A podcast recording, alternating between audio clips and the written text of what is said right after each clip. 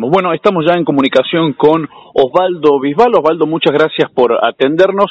Queríamos preguntarle primero, Osvaldo, eh, si está al tanto y qué va a hacer, qué determinación va a tomar la Federación Argentina de Box respecto, primero, de esta carta que envió Virgilio El Pato Arauz, entrenador, entre otros, de las hermanas Sánchez, acusando al dirigente Lautaro Moreno, eh, acusándolo básicamente de ladrón, diciendo que se quedó con un dinero eh, que le correspondía en teoría a Virgilio Arauz, hablando de las medallas y, de algunas peleas en el exterior.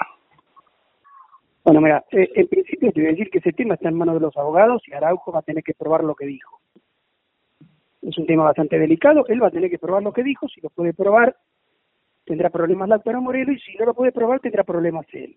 Esto está en manos de los abogados. Ahora, sí hay que destacar que es imposible que un dirigente se quede con dinero de nadie, porque la Secretaría de Deportes o el ENAR no pasa dinero a través de dirigentes o de la federación, sino directamente, directamente a través de la tarjeta bancaria, se lo da al atleta o a los entrenadores.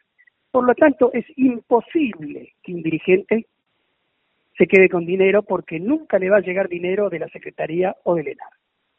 ¿Ah? Esto es clarísimo, clarísimo. Ningún atleta cobra por parte de la federación, cobran directamente con su tarjeta bancaria del ENAR. Lo mismo los entrenadores. Así que eh, ese, en ese aspecto de la, de la acusación va a ser difícil que lo pueda probar y va a tener problemas el señor Araujo. Los otros aspectos no los conozco, no sé eh, si es cierto lo que él dice, el Altero Moreno tendrá que pagar las consecuencias y si no es cierto las tendrá que pagar él. Pero te vuelvo a repetir, está en manos de los abogados.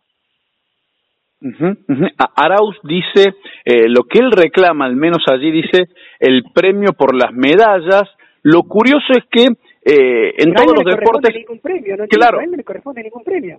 E, eso es para el cuerpo, para el cuerpo, de entrenadores y eso está establecido en todos los deportes. E, e, es, esa es la, parte curiosa del reclamo, ¿no? Es que, es que está equivocado Araujo, a él no le corresponde absolutamente nada. Nada, porque cuando hay un premio a los entrenadores, se refieren los entrenadores de la selección. Sí, eso, eso ocurre, eso ocurre en todos los deportes, no, no solo en el boxeo. Se publicaron infinidad de, artículos sobre los, montos eh, de los deportistas y, los ah. entrenadores en los Juegos Panamericanos. Y paga directamente el ENAR o la Secretaría al atleta o al entrenador a través de la tarjeta bancaria. No pasa el dinero ni por la federación ni por los dirigentes. Va a tener problemas con ese dicho el señor Araujo. Con el resto de los dichos no sé si los tendrá él o los tendrá la doctora Moreno los problemas. Esto lo decidirán los abogados. Osvaldo, ¿usted tiene intenciones de, volver a la presidencia de la Federación Argentina de Box? Es Luis Romio, en 2020 en teoría se, se, le acabaría eh, el mandato, no sé cuándo hay elecciones, si es que las hay en la FAB. Dicen por ahí que la televisión quería su presencia, su regreso, Osvaldo. Mira, eh, por empezar el mandato se termina el 21. Ah, el 21, perfecto.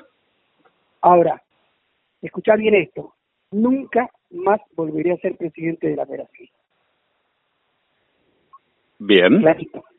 Nunca más volveré a ser presidente de la federación. Bien. Yo no estoy para ser presidente después de tantos años. Uno un poco se aburguesa, un poco se queda, y entonces cuando yo vi que ya no era lo efectivo o lo productivo que yo consideré que fui en los primeros años, me di un paso al costado y me corrí y se terminó. Entonces sería ridículo pensar en volver. Y lo de la televisión, lo de la televisión, eh, no sé, la verdad que cuando lo leí el otro día, no sé quién lo dijo, eh, me reí un poco. Jamás la televisión se metió en ese tema, así que jamás.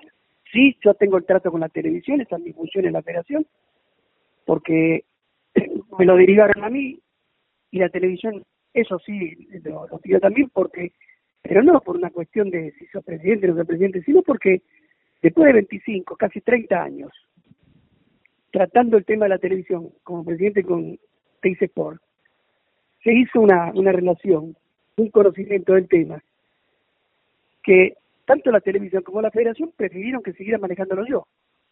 manejándolo entre comillas, porque no, no, no maneja, es el contrato el que maneja eso.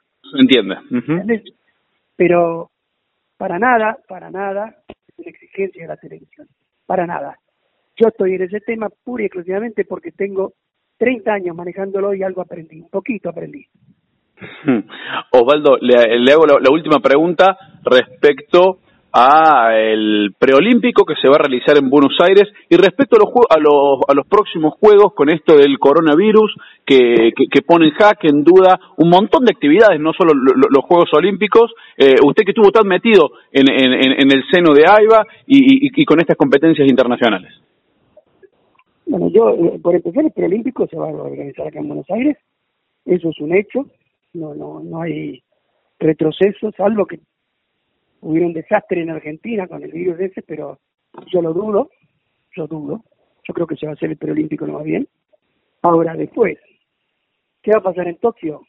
Solo Dios lo sabe. Solo Dios lo sabe porque, bueno, es una zona muy cercana al desastre este que ha ocurrido con el virus. Y no sé si Japón aceptará, llegado el momento, en recibir, no sé, 10, 20 mil personas más el turismo eh, en, un momento tan delicado como ese que tenemos en cuanto a la salud pública.